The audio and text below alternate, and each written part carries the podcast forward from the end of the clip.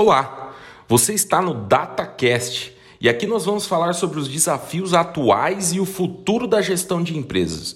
Meu nome é Rafael Pestilli e a minha função aqui é te provocar. Fique à vontade e sejam todos muito bem-vindos ao nosso programa. E o tema de hoje é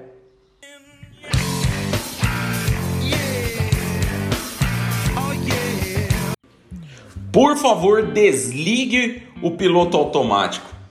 Nesse podcast a gente vai falar um pouco sobre criatividade e vou tentar trazer para vocês alguns insights que eu tenho quando eu preciso e precisei pensar de forma um pouco mais criativa. Vamos lá. Ter um pensamento reativo faz parte da vida de mais de 70% dos adultos. Quando a gente é criança, a gente não tem muita dificuldade em pensar de forma criativa. Ou aos 5 anos, você que está me ouvindo já deixou de brincar porque de repente não tinha determinado brinquedo. A gente inventava, tampa de panela virava carrinho, volante de carrinho, a vassoura da sua mãe, o rodo da sua mãe de repente virava cavalinho. Então a gente não tinha muito com, com que se preocupar e nem se preocupava muito com o que as outras pessoas iam achar da nossa brincadeira. Afinal de contas, a gente estava se divertindo, né? Quando a gente chega aqui na vida adulta, a gente precisa colocar prioridades e eu acho que fazer uma análise do nosso esquema mental e identificar quais áreas você tem mais dificuldade faz com que o exercício desse pensamento facilite na hora de tomar determinada decisão em qualquer área da sua vida. Se você tem dificuldades em assumir riscos por medo de que os outros vão pensar, faz sentido você alocar mais energia nisso para quê? Para que de repente você tenha coragem de dizer para sua mãe que você mudou de ideia e que esse curso superior de repente não faça mais sentido e que você queira tentar algo novo. Um comportamento reativo é aquele que só toma alguma atitude a partir de alguma mudança de ambiente ou imposição de outra pessoa. Eu não acredito que hajam pessoas sem criatividade, tá? Vídeo exemplo de como nos comportávamos quando éramos crianças.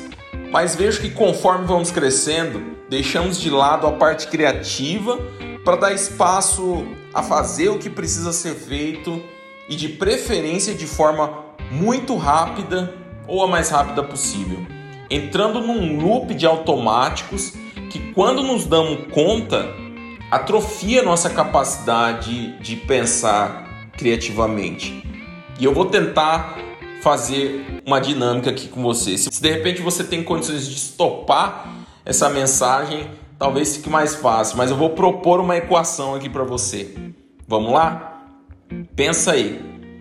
128 mais 230 é igual a 360. Agora me diga, essa equação está correta? Não, né? Agora pense em como resolvê-la. Uma forma é a seguinte: 128 mais 230 é diferente de 350. Então pega esse igual aí e só passa uma barrinha nele. Uma outra forma é assim: 128 mais 230 é maior que 350, ok?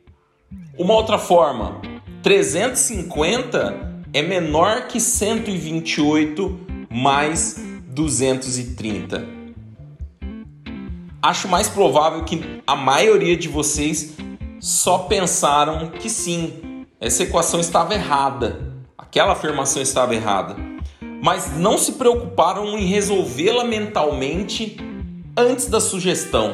Acho que os, os que pensaram de forma a resolvê-la pensaram, sei lá, uma, talvez duas, mas provavelmente nunca pensaram que haveriam mais de três formas de resolver essa conta.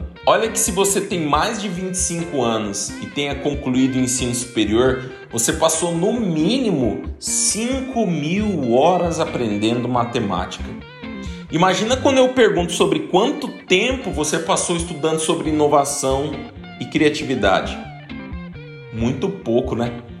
Aqui em 2021, que é quando a gente está gravando esse podcast, precisamos discutir o modelo de ensino e reconhecer que ele está falido. Só para fazer um disclaimer com você aqui, eu não estou dizendo que sou contra o investimento em capacidade técnica ou que eu acho que as universidades tenham que acabar, que o modelo de ensino todo tenha que acabar. Mas o que eu vejo há algum tempo é um sistema de ensino que está desconectado com a realidade da vida e do mercado. Vivemos num modelo que olha o conteúdo programático e via proveito nele em pelo menos, sei lá, pelos próximos 20 anos.